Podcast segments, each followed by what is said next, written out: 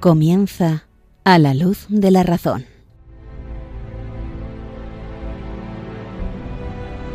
Dirigido por el padre Esteban Medina.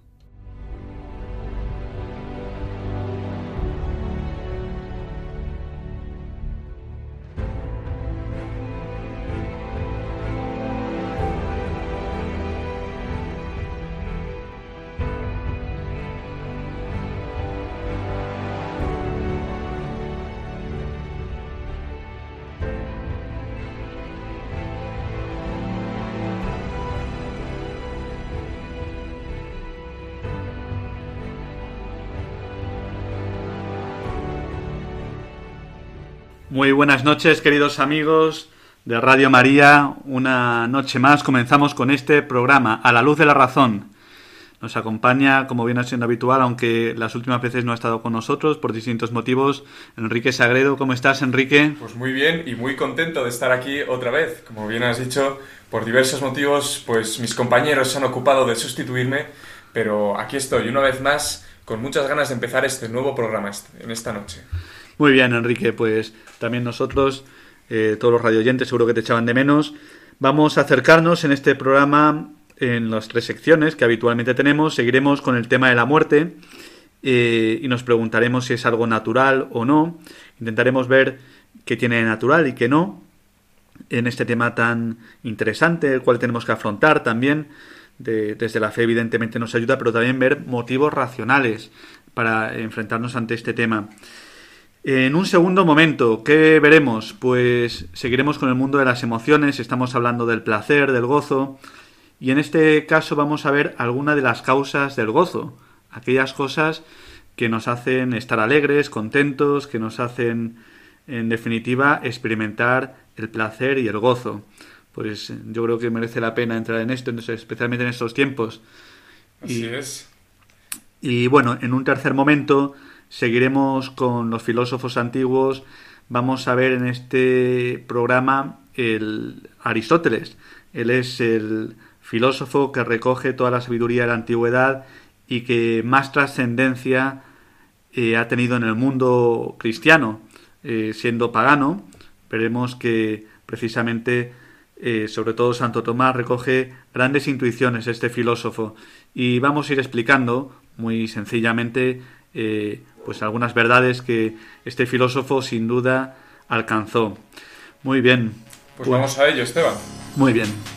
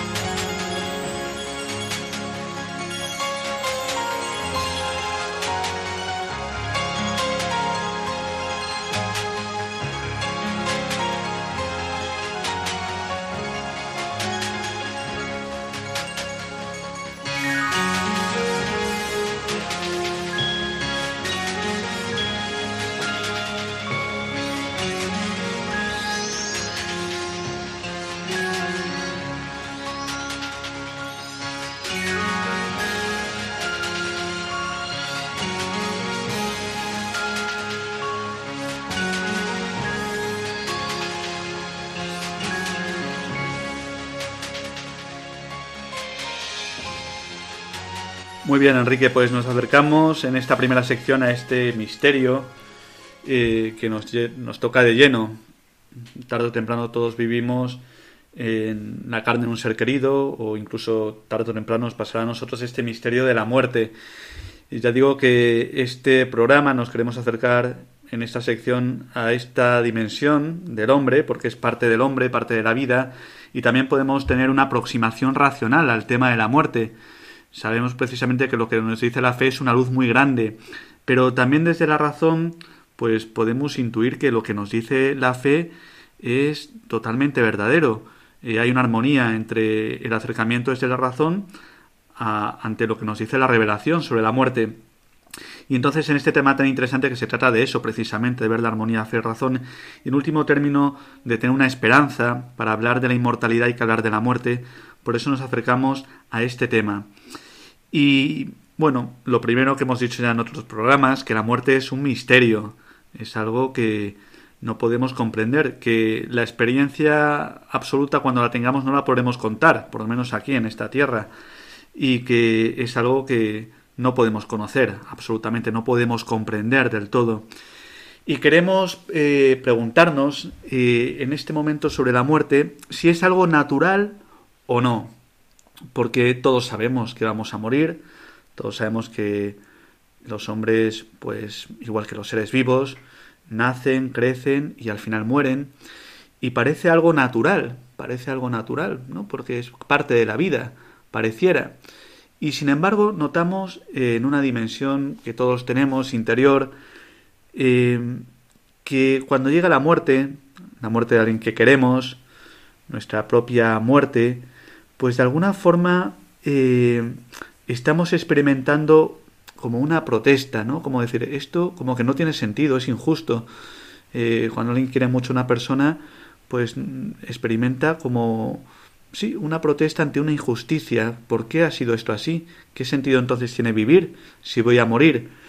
Y entonces se trata de ver de esto filosóficamente. Desde aquí no nos acercamos simplemente dando datos concretos, pues nacemos, eh, crecemos y al final nuestro aliento vital eh, en ese sentido muere, eh, porque es parte de la vida, parte del cosmos. No, nosotros somos seres personales que nos acercamos también eh, con la razón a este tema tan interesante y la razón lo que hace es dar sentido a las cosas. Entonces, claro, cuando llega la muerte, uno se pregunta, ¿cuál es el sentido de la vida? ¿Cuál es el sentido de la muerte? ¿Por qué?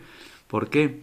Entonces, uno, si, no, si entra en su interior, evidentemente no puede decir, mira, esto es algo muy natural, eh, porque hay un desgarro y, y, entonces parece, bueno, que algo, algo falla frente a esta protesta universal cuando llega la muerte, que lo notamos en muchas personas, pues eh, no parece tan natural. ¿Tú, ¿Tú qué crees, Enrique, de este tema? Pues como tú muy bien dices, eh, diría, parece que no hay nada más natural que la muerte, ¿verdad? Porque es propia de los animales, de las plantas, de todos los seres, del ser humano, por supuesto algo que se ve tanto en la naturaleza, que es como tan propio de la, de la naturaleza, ¿no? La muerte. Y sin embargo, como dices tú, que poco acostumbrados estamos a ella, ¿no? Y, y, lo que experimentamos cuando sucede, eh, a pesar de ser tan natural y de saber que todos vamos a morir, pues ese desarraigo, ¿no? Ese dolor eh, y ese sinsentido, ¿no? No conseguimos ver. Y, y, tras ese sinsentido también vemos como un temor también, una... Eh, nos asustamos ante la muerte porque eh, en parte, eh, al dejar de existir, eh, al dejar de vivir, tal vez nos preguntamos qué habrá después de la muerte y eso nos asusta. por supuesto, desde la perspectiva, pues, desde la fe, pues es una esperanza, ¿no? la vida eterna. Pero yo diría que en parte, pues, es natural, así es, pero en parte tiene un aspecto misterioso y que no, y parece no ser propio del hombre, de la vida. Eso es. A mí también yo va por ahí eh, este tema tan misterioso que, que uno en su conciencia sabe que de alguna forma no piensa que no debería ser así o no tendría que haber sido así cuando llega la muerte. ¿Por qué? ¿No? Se pregunta ese misterio. Al final es el, el misterio también de por qué pasa esto malo. Eh, que de alguna forma yo pues quiero vivir, quiero seguir en comunión con, mis seres queridos y, parece que esto se acaba y, uno se pregunta ¿por qué? Es un misterio. Pero vamos a acercarnos a este misterio. Ante este mal eh, hay algo que desde luego nos dice la revelación cristiana, pero que está también en muchos autores, muchos autores griegos, eh, en Platón, en muchos autores, que es un mal que de alguna forma es una pena que estamos pagando. Es una pena que estamos pagando. Y si hay una pena que uno paga, ¿no? Como, eh, pues eso tiene referencia a una culpa, a una culpa anterior.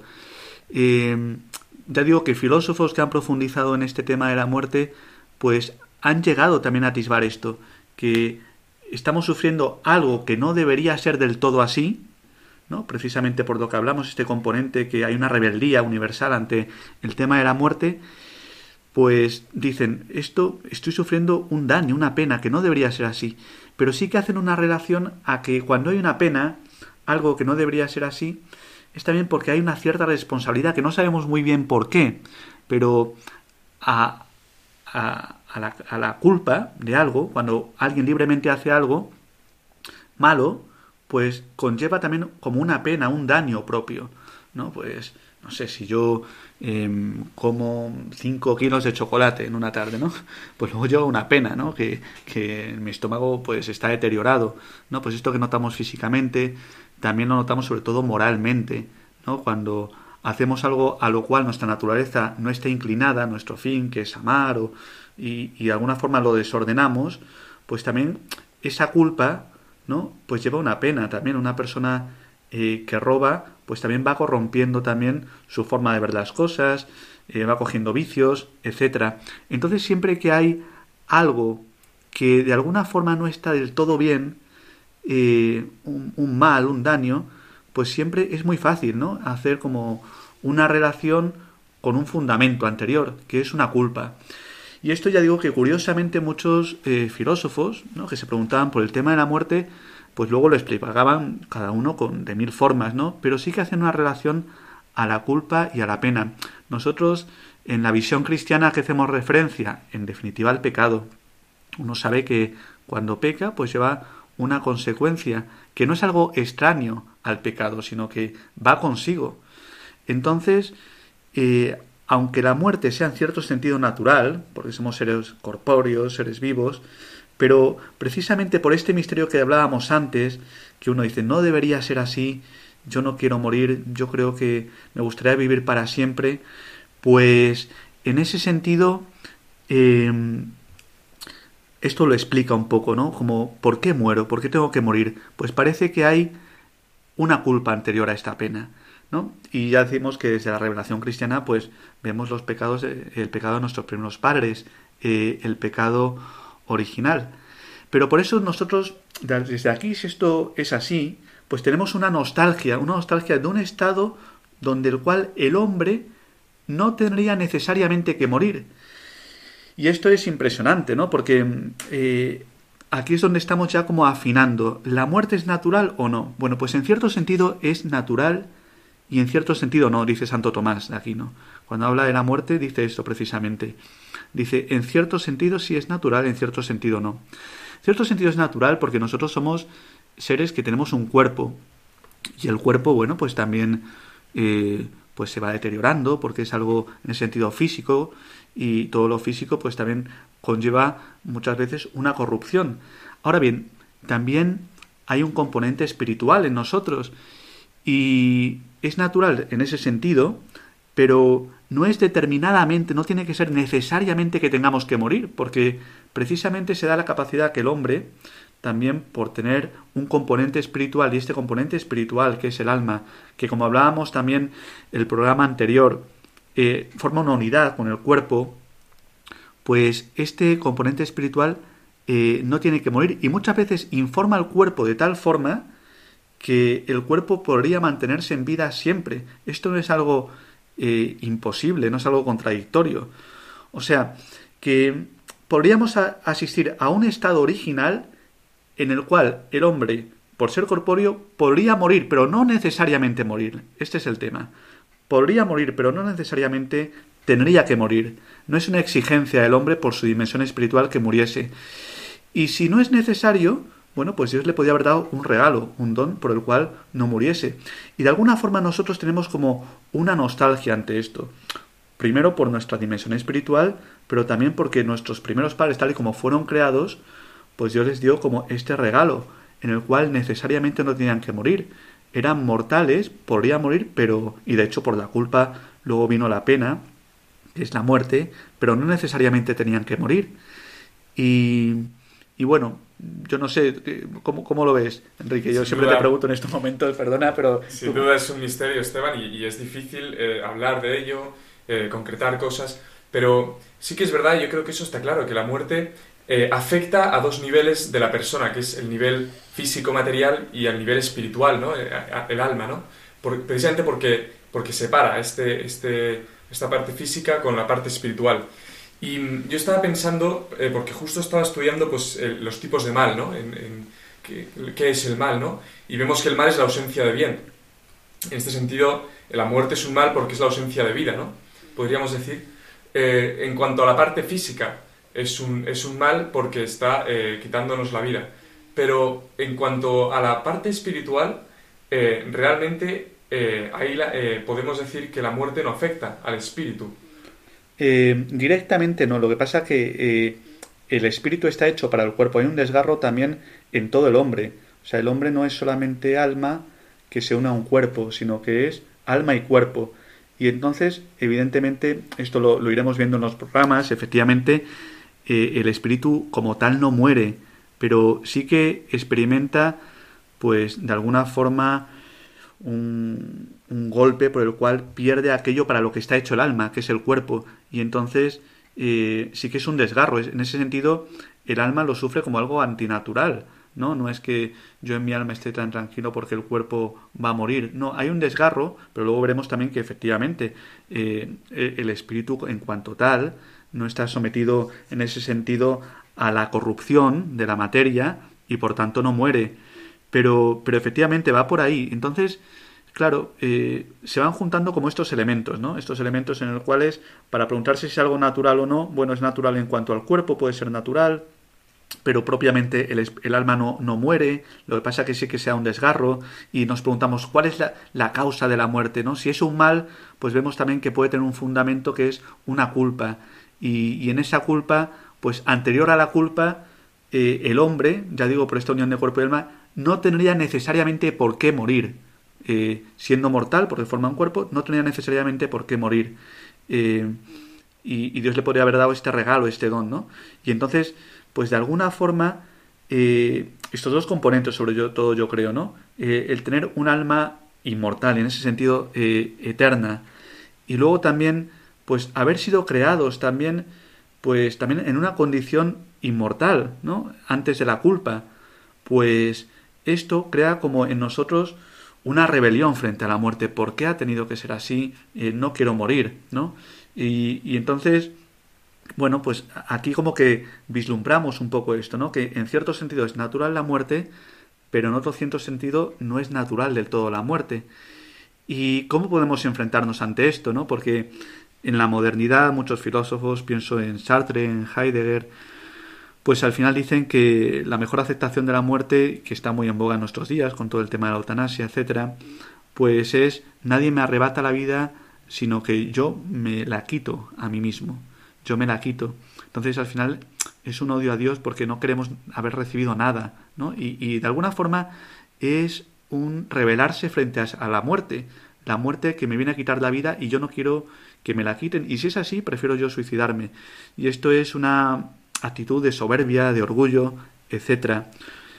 frente a esto, cuando uno acepta también con la luz de la revelación, pero también ya digo con esta luz que también muchos han intuido, muchos filósofos de la antigüedad, pues que efectivamente la muerte es algo dramático, pero que es la consecuencia de una culpa anterior y que, bueno, pues aquel que lo sabe todo, que es sabio y que es bueno, lo ha determinado así y que puede sacar un bien incluso de la muerte, pues cuando se acepta en ese sentido, eh, pues uno también tiene como una cierta paz ante la muerte, ¿no? Eh, como que de alguna forma es un castigo merecido, pero que Dios en su sabiduría va a sacar un bien mayor. Pero sin embargo, cuando nos rebelamos contra esto, pues aquí ya eh, viene el problema, viene la dificultad. Em, ante esto, fijaos, queridos amigos,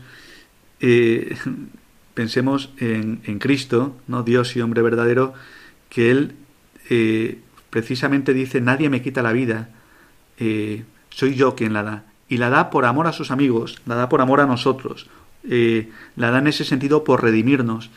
Pues es una forma de afrontar la muerte totalmente distinta a aquellos que se quieren quitar la vida, sino que Él da su vida para que todos nosotros tengamos vida. Y en ese sentido, pues somos liberados de esa culpa antigua que lleva la pena de la muerte y se nos abre una vida eterna también. Pero de esto tendremos que ir hablando poco a poco. Sin duda esto es también una luz de la revelación, pero la filosofía propiamente lo que hace es ver si esto es razonable o no. Esto no se trata de la filosofía de decir, mira, la fe va por un lado y si esto dice la revelación no vamos a entrar. No, una persona que realmente cree en la filosofía, pues admite también todas las hipótesis y viendo las hipótesis ve si son razonables. Pues efectivamente en esta hipótesis eh, es algo razonable lo que dice la revelación, ¿no? Que de alguna forma la muerte entró en el mundo y no era así en un principio, y no era así, pero porque Dios no quiso que fuera así, aunque el hombre propiamente es mortal en su naturaleza corpórea, pero podría no ser así, y, y también Dios en ese sentido en su sabiduría da una solución, una alternativa a la muerte que viendo viene pues muriendo él por nosotros, ¿no? Para darnos vida. Bueno, pero esto iremos entrando poco a poco, Enrique. Así es, poco a poco iremos entendiendo mejor pues este sentido de la muerte y creo que por hoy pues estas eh, ideas eh, han quedado bastante claras, Esteban. Muy bien, pues dejamos una pequeña pausa para meditar sobre estos temas y seguimos ahora.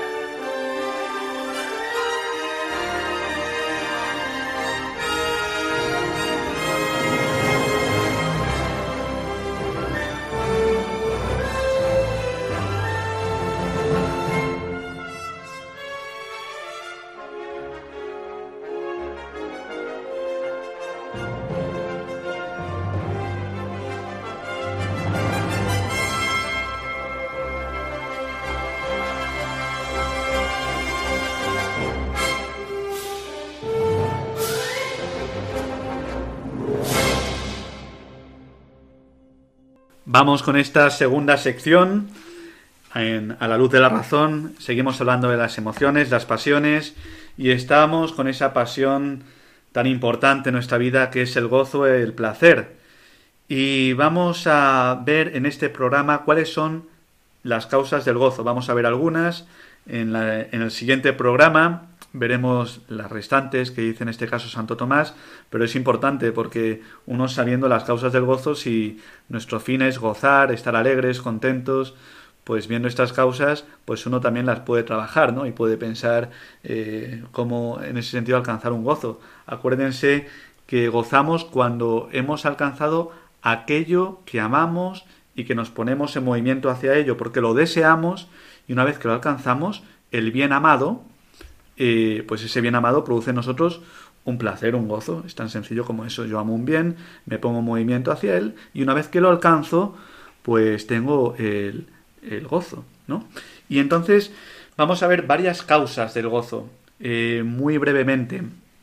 Una de ellas, la primera, es eh, cuando nosotros hacemos cualquier operación, pues en ese sentido, pues no sé, pensar o amar o cualquier operación que nos guste, que nos lleva precisamente a alcanzar el bien que amamos, pues ya en esa misma operación, pues estamos gozando. O sea, es causa de, del gozo la operación. Eh, y la operación quiero decir pues una acción del hombre con el cual pues hace algo. Por ejemplo, pues a mí escuchar música o ponerme a leer o hacer cosas interiormente que en ese sentido eh, pues está toda mi persona actuando, mm, cantar, eh, una conversación, eh, comer, pues en ese sentido cuando operamos, cuando obramos desde nosotros, pues todo eso produce gozo, ¿no? Porque es también un poco eh, tiene relación con lo que es la vida, ¿no? La vida humana estamos vivos porque tenemos una, una serie de operaciones que en ese sentido, cuanto son más espirituales, pues más eh, gozo producen. Ya hablamos de eso eh, en el programa anterior, ¿no? Cuáles son las operaciones que producen más gozo, que muchas veces no son las más vehementes, pero es así. Pues ya digo que una amistad, amar, pues produce gozo, eh, también entender una verdad grande, pues produce gozo, pero también hacer deporte produce gozo, en sí toda operación produce gozo. Y, es que en el fondo el movimiento, pues produce cierto gozo también. Eh, hemos hablado en otros programas que vivimos en un mundo donde de alguna forma se ha idolatrado el movimiento y se ha perdido la finalidad del movimiento, que al final es alcanzar el bien y gozar de él. Pero es verdad que en el movimiento, en cuanto que yo estoy en camino y me pongo en movimiento hacia el bien, pues ya estoy como con un horizonte y eso ya está produciendo cierto gozo en mí, ¿no? Eh, por eso eh, aunque ya digo que hacemos un juicio negativo de pues todas las personas. Hablábamos una vez que una persona, un joven, se pone una música, una canción y no la escucha y ya tiene que cambiar a otra. O gente que tiene que viajar continuamente de un lado a otro. O gente que tiene una curiosidad y quiere ver esto y, pone en internet tal cosa y cambia tal cosa y cambia. O, tenemos que estar con el móvil cambiando continuamente eh, la aplicación o actualizando el móvil. Bueno, pues todo esto es como una fiebre por el movimiento. Y aquí no entramos en la valoración si es negativo o no. Lo que decimos es que el movimiento se orienta al final a alcanzar el bien donde descansamos, que hay una quietud ahí. Pero es verdad que el propio movimiento de alguna forma ya produce cierto gozo, porque si no la gente no viviría moviéndose continuamente. Entonces el movimiento produce cierto gozo. No es el gozo mayor, porque al final, eh, bueno, pues pasa eso, que si únicamente estás moviéndote, ese gozo, pues al final te lleva también una tristeza, porque el movimiento es para alcanzar un bien, no es por, por el puro movimiento. Eh, pero de alguna forma se puede decir que sí, como la operación pues causa el gozo, pues también el movimiento, porque únicamente alcanzamos el gozo cuando nos ponemos en movimiento hacia él, pues también es cierto gozo. Pero queríamos hablar en este programa de dos causas propiamente del gozo, que son muy bonitas y que tienen mucha actualidad. Em, estas dos causas de las que queremos hablar son la esperanza y la memoria. Em, cuando alcanzamos un bien que amamos, pues produce gozo, estamos diciendo, pero no solamente tenemos que alcanzarlo, sino también, en ese sentido, tener conciencia de que lo hemos alcanzado. De alguna forma comprenderlo. Oye, yo he alcanzado este bien y yo como que reflexiono sobre ello, tomo conciencia, porque muchas veces nos ha pasado, ¿no? Pues que uno le gusta un helado o le gusta hacer tal cosa, pero no está degustándolo porque no está tomando conciencia de que lo está haciendo. Entonces se le pasa como si no pasara nada. Entonces no solamente hace falta alcanzar el bien que amamos, sino también de alguna forma aprenderlo, concebirlo, como entenderlo, tener conciencia de ello, ¿no? Y en ese sentido, en ese tener conciencia de ello, aquí es donde la esperanza y la memoria son causa del gozo. ¿Por qué? Porque uno diría, bueno, cuando tenemos memoria de un pasado, pues ya no está ese bien. No sé, pues yo me acuerdo cuando era pequeño y pues me juntaba con mis amigos a jugar al fútbol y ya eso ha pasado. Sí, ha pasado. Ahora tú no estás con tus amigos como antes jugando al fútbol, pero sí que está en tu, en tu recuerdo. Y en cuanto que está en tu inteligencia, en cuanto tú tienes conciencia de ello, pues también está presente en ti. Y en cuanto que está presente en ti, es un bien de alguna forma alcanzado, que no es real ahora, aquí, pero sí que es un bien alcanzado porque tú estás rememorándolo, haciéndolo presente, ¿no? Y, esto tiene mucho que ver porque, fijaos que muchas veces nos preguntamos, eh, sobre todo, pues, cuando pasa esto que una pareja de novios, ¿no? Pues se dejan o cualquier cosa, ¿no?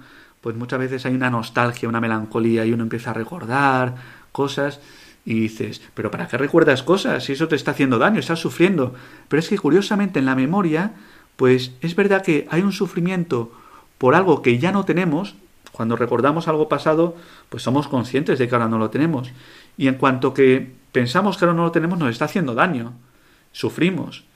pero precisamente la fuerza que tiene por lo cual recordamos es por un cierto gozo, porque también al recordar esas cosas, pues se produce como, ya digo, se hacen presentes por medio de la memoria, y eso produce un cierto gozo. Y esa es la causa por la cual pues mucha gente vive eso. Eh, ¿Por qué tiene tanta fuerza la nostalgia, la melancolía, todas las películas románticas, canciones románticas que se acuerdan de ay y tal? Bueno, porque eh, hay una tristeza, pero también hay un cierto gozo de, de hacer presente algo que yo amé. Y se hace presente y por eso esto es tan iluminador, ¿no? Pues la memoria en cierto sentido es causa también de gozo, aunque no sea el bien presente, ya digo, sino que es eh, el bien aprendido. Eh, Yo en, este, en relación a este tema me estoy acordando de nosotros, de mi grupo de amigos, que cada año hacemos el Camino de Santiago, ¿no? En verano, una semana, y nos lo pasamos súper bien. Pero también hay momentos en el Camino de Santiago eh, muy duros, y momentos que discutimos, momentos que lo pasamos mal, y, siempre decimos que el recuerdo que se queda es el eh, de las cosas buenas, ¿no? Entonces cuando se recuerda, durante el año, pues estamos recordando el Camino de Santiago de, este verano, y, es como si volviéramos a vivirlo, en ese sentido, y porque nos quedamos con las cosas buenas y, y, una frase que teníamos es eso, que, que, el camino se disfruta más cuando no se está haciendo, porque cuando lo estás haciendo estás sufriendo, caminando y, con, lluvia, con lluvia y con frío, en cambio cuando no lo estás haciendo y lo estás comentando con tus amigos y recordando esas anécdotas divertidas con quien nos encontramos, en ese momento como que se revive y se disfruta muchísimo. Eso es. Y esto es lo que vivimos muchas veces, ¿no? Pues cuánta gente mayor no revive su infancia, revive cuando tuvo sus hijos, revive cosas que, que ahora no las tiene presente, pero las revive porque producen cierto gozo. Y, eso está muy bien. Y ya digo que esto es toda la fuerza que tienen al final, pues especialmente aquellas canciones, ¿no? Eh, románticas, aquellas películas. Yo no sé si Enrique, si se te ocurre, estaba pensando en alguna canción de U2, por ejemplo, o hay muchas canciones, pero eh, estoy pensando en una... Yo creo que es la temática estrella de, muchísimos autores nostálgicos, pero como bien dices, U2... U2 tiene muchas, y estaba pensando en un, lo que fue un hit hace muchos años, ¿no? With or Without You, que precisamente habla de ese amor intempestuoso, pero dice, no puedo vivir sin ti, tampoco contigo, pero es como una nostalgia, y te necesito, y, y uno vive como en esa melancolía, y que tiene que volver atrás, y que bueno y eso está no y, yo no sé si Enrique tú eh, podrías también deleitarnos una vez más con tus dotes musicales ¿Cómo lo ves? Podríamos intentar hacer una aproximación musical a este, este tema. bueno, lo nuestro va de aproximaciones, así que adelante. Vamos a, a ello entonces, a ver cómo, cómo te sale esta, Enrique.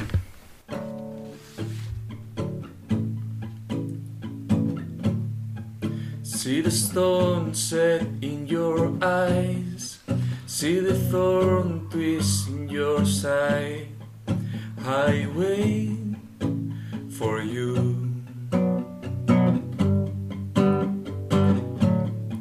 Slate of hand and twist of faith. On a bed of nails, she make me wait and wait without you with or without you, with or without you. Through the storm we reach the shore. You give it ill, but I more. I'm waiting for you, with or without you with or without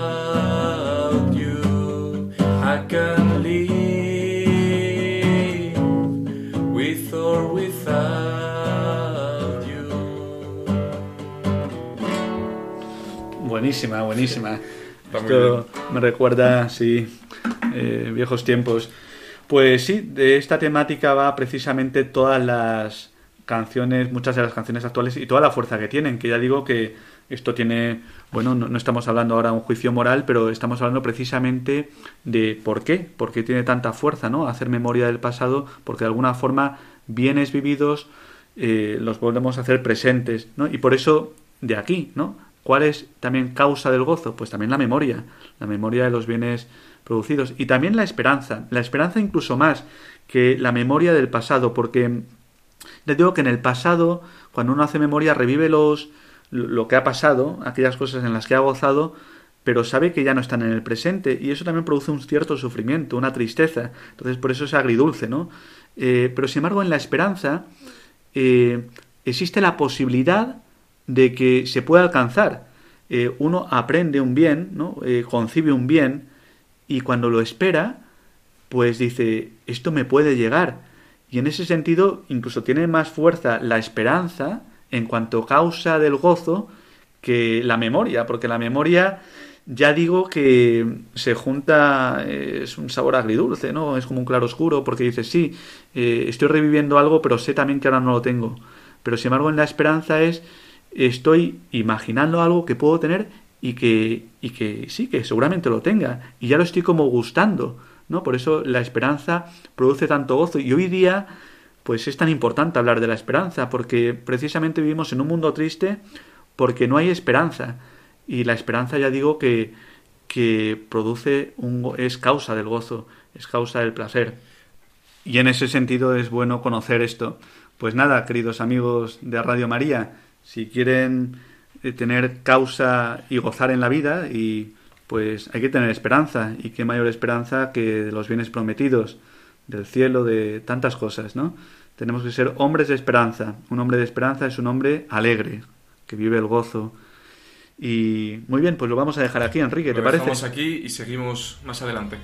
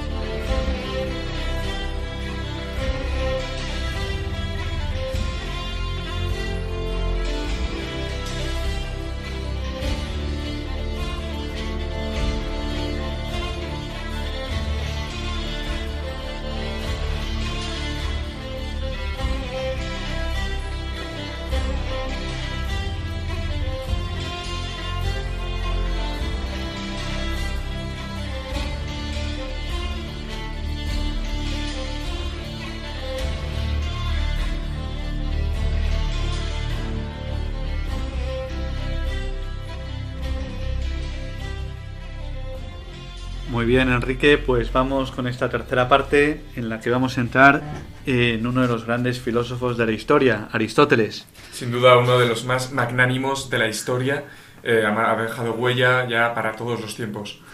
Eso es, sin duda dejó huella especialmente en Santo Tomás y, bueno, al final su concepción es una concepción muy eh, afianzada en la verdad y de alguna forma somos herederos de Aristóteles. Bueno, pues de Aristóteles habría mucho que hablar, solamente queremos hacer un pequeño repaso de algunas de sus doctrinas más importantes y dejaremos para otro programa eh, la doctrina del acto y la potencia, porque esto es fundamental en Aristóteles, tal y como él la concibe. Él la respuesta así a la unidad, a la pluralidad, da respuesta al movimiento, y esto es una genialidad, una genialidad que tiene y como requiere una precisión y una extensión mayor, vamos a dejarlo para el siguiente programa. Pero sí que queremos hacer una introducción eh, a Aristóteles. Para ello, bueno, decir que él es discípulo de Platón. Eh, él vivió entre el 384 y el 322 antes de Cristo y en un principio, como decimos, pertenecía a la Academia, esa escuela filosófica fundada por Platón y más tarde él se separó, él asumió lo mejor de Platón, precisamente esa concepción también de un mundo inmaterial que da razón de las cosas, pero ahora veremos cómo él la entiende. Por decir algún dato también histórico, él fue el que, también el preceptor, el que educó al rey de, al hijo del rey de Filipo de Macedonia, el que habría de ser después Alejandro Magno, el que condujo pues todo el imperio griego pues a su mayor extensión. Y él, bueno, después de esto te parece que no se entendió muy bien con él, eh, volvió a Atenas y allí fundó su escuela, el liceo. Decían que él enseñaba a sus discípulos dando paseos, ¿no? De hecho, por eso dicen que se llamaba a sus discípulos peripatéticos, ¿no? Porque eran los que paseaban, paseaban en griego es peripato, pues los peripatéticos. No porque fueran patéticos. Claro. Porque paseaban. Se podrían tener, algún patético discípulo podría tener, ¿no? Pero, pero en ese caso. Bueno, y distintas doctrinas de, de Aristóteles que se mantienen hoy día. Por ejemplo, eh, su concepto de lógica, esto es, el modo en el cual nosotros razonamos, el modo en el cual nosotros pensamos. Todo esto lo sintetiza en su obra que él llamó órgano, ¿no? instrumento del saber. Pues bien, eh, aquí todas estas conjunciones que él tiene sobre cómo se da eh, el razonamiento para que sea verdadero, eh, pues fijándose en las formas generales del pensamiento, el concepto, el juicio, el raciocinio, luego lo que es la definición, la división, el método, pues todo esto se mantiene hasta hoy. Es increíble el desarrollo que ha tenido que hasta actualmente que ha habido también relaciones con la matemática, pero la precisión que tuvo ha sido inalcanzable a lo largo de la historia. O sea, hoy todavía pues funcionamos en la lógica pues con este descubrimiento, con esta precisión aristotélica que se ve en su órgano. Pero lo que más llama la atención de Aristóteles sin duda es su metafísica, que él la define como la filosofía primera y, que él la entiende que es eh, la ciencia del ser en cuanto ser. Como dice metafísica, es algo que está más allá de la física. Y desde aquí pues se entiende pues todo como él entiende la realidad, que para él es sustancial, formado de forma y materia, ahora entraremos, lo que él entiende como las cuatro causas de la realidad, como desde aquí podemos también llegar a un primer motor inmóvil y, y todo esto se ve desde la metafísica, sobre todo fundándose especialmente en la dimensión de la forma y la materia. Eh, para hablar antes de forma y materia, hemos de decir que Aristóteles concibe eh, las cosas individuales, concretas, como sustancias. Esas sustancias pues tienen eh, una esencia, ¿no? que es aquello que la cosa es, y que también comparte con otros pues individuos de la misma especie, ¿no? Por ejemplo, pues tú y yo somos hombres, pertenecemos a la esencia hombre, pero cada uno de nosotros somos eh, concretos, eh, somos individuos irrepetibles, pero participamos de esta esencia común. Y esto le da pues la clave también a Aristóteles para hablar de forma y materia. La forma que él la hereda precisamente del pensamiento platónico es ese principio ¿no? que aglutina, esencial, que es lo que causa las distintas perfecciones pues de, las, de las realidades, de los entes naturales, y que es origen también de aquello que nosotros podemos entender. Algo tiene una forma y nosotros lo que captamos es la forma de algo que existe en la realidad. Pues yo tengo la forma de árbol, porque captado, es inteligible lo que el árbol es. ¿no? Y es lo que determina la realidad. Si recordáis, queridos oyentes, en Platón esas formas inteligibles existen en sí mismas, existen en un mundo suprasensible y es lo más perfecto. Y sin embargo, luego en la realidad, pues esa riqueza de perfección queda devaluada y nosotros vemos sombras. La realidad concreta, particular, material, pues es de alguna forma una sombra de lo que es más perfecto, de lo que es más inteligible. Sin embargo, para Aristóteles no, eh, porque es verdad que la forma hace que una cosa sea lo que es, pues la forma caballo hace que ese caballo sea caballo, no es lo más inteligible, lo que da razón de ser, lo que configura a las cosas, pero esa forma no se da fuera del caballo, no existe la idea caballo independientemente de lo que es el caballo, ¿no? La idea caballo, la esencia caballo únicamente se concreta en este caballo particular. Y aquí es la gran diferencia, ¿no? Es bonito como Aristóteles parte de las sustancias sensibles y desde ahí es capaz de elevarse a ver lo que las cosas son. Platón, sin embargo, tiene una percepción más descendente. Habla como de unas ideas inteligibles que luego pues se plasman en lo concreto pero que queda devaluado.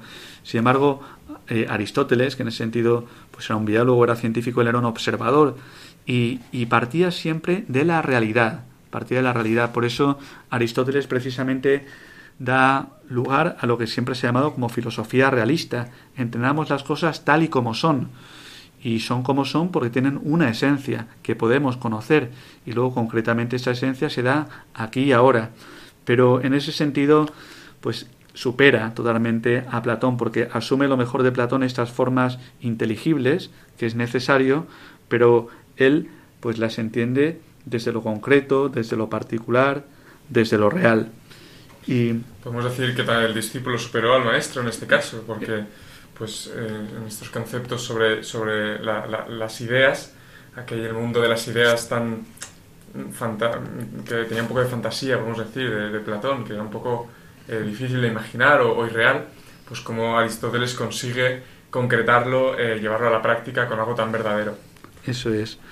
Y bueno, de aquí podemos pasar, como no vamos a hablar del cambio, porque esto es increíble cómo supera pues a todo, a Platón, como tú bien dices, el discípulo supera al maestro, eh, pero supera a Parménides, Heráclitos, de los que hemos hablado, y que hoy en la modernidad pues hay ideologías, formas de ver, visiones que son herederas de estos filósofos, como Aristóteles da con la clave, sobre todo con eh, entender que hay dos principios que nos hacen concebir la realidad, la pluralidad, el movimiento como acto y potencia. Pero ya decimos que esto hablaremos más adelante.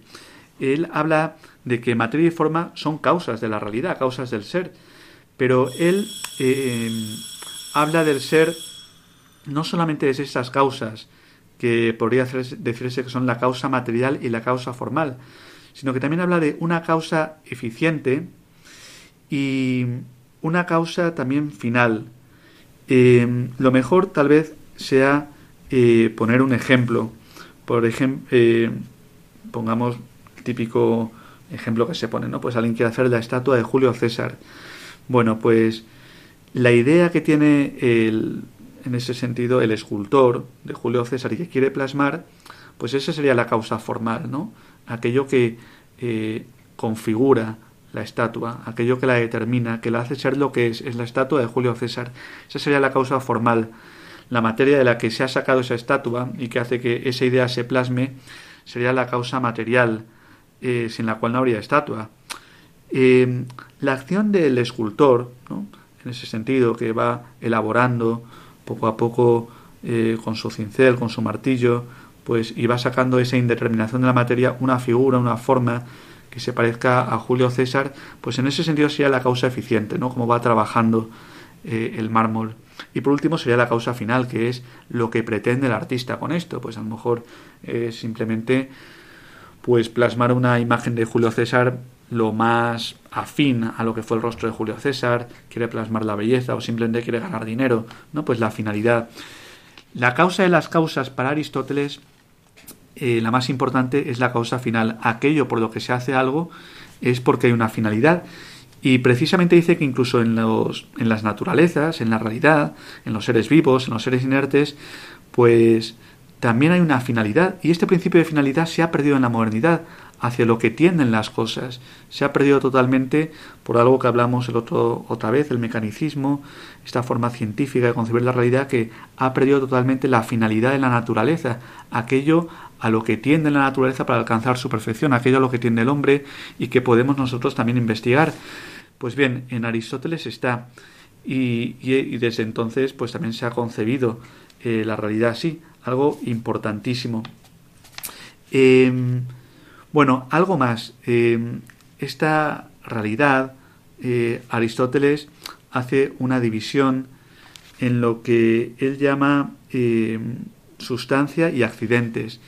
El ser, que para Aristóteles se dice de muchas formas, el ser se dice de muchas formas, es un concepto analógico del ser, que esto también ya hablaremos junto con el acto y la potencia, pues él lo concibe se da en las cosas entre sustancia y accidentes. Sustancia es lo que existe en sí, en sí mismo. ¿no? Y pues hablamos un caballo, un hombre, una silla, una mesa, entes artificiales o entes reales. Y accidente es lo que existe en otro, o lo que hace referencia a otro, lo que no existe en sí mismo. ¿no? Pues pueden ser la bondad, el color negro, el reír, pues son accidentes que no sean solos, aislados, sino que están inhiriendo en otro, están siendo en otro, ¿no? Pues algo que es, pues ríe, tiene el accidente de que ríe, o algo que es una sustancia, pues es negra o blanca.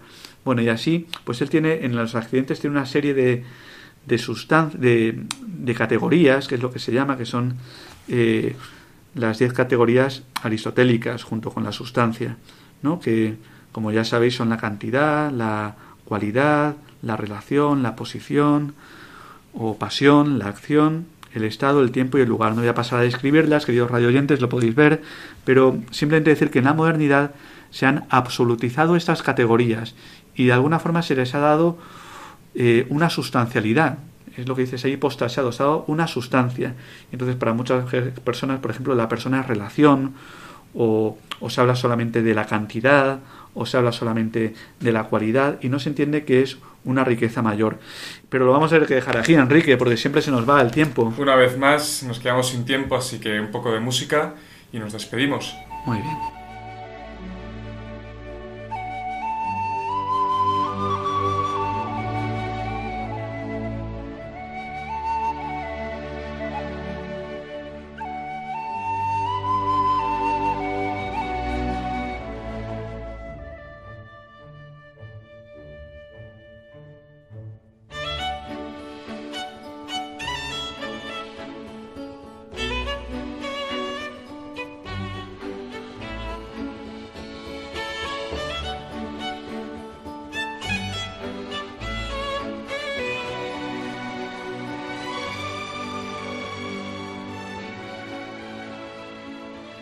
Muy bien, Enrique, pues un placer haber estado contigo un programa más aquí en la luz, a la luz de la razón.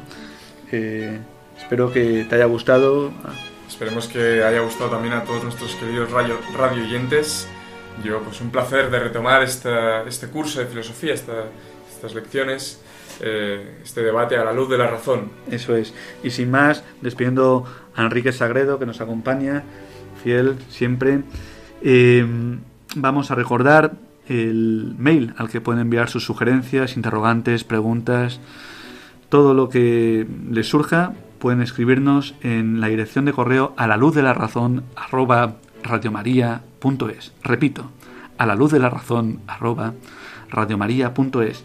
También pueden escuchar los podcasts en la página web de Radio María.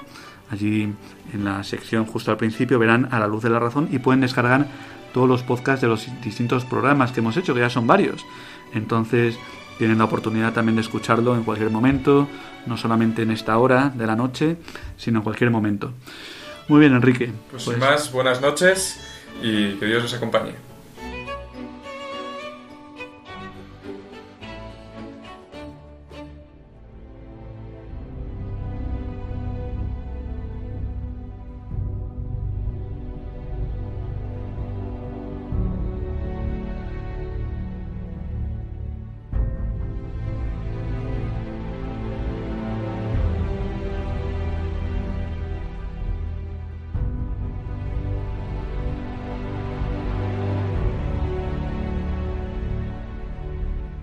Han escuchado en Radio María A la luz de la razón, dirigido por el Padre Esteban Medina.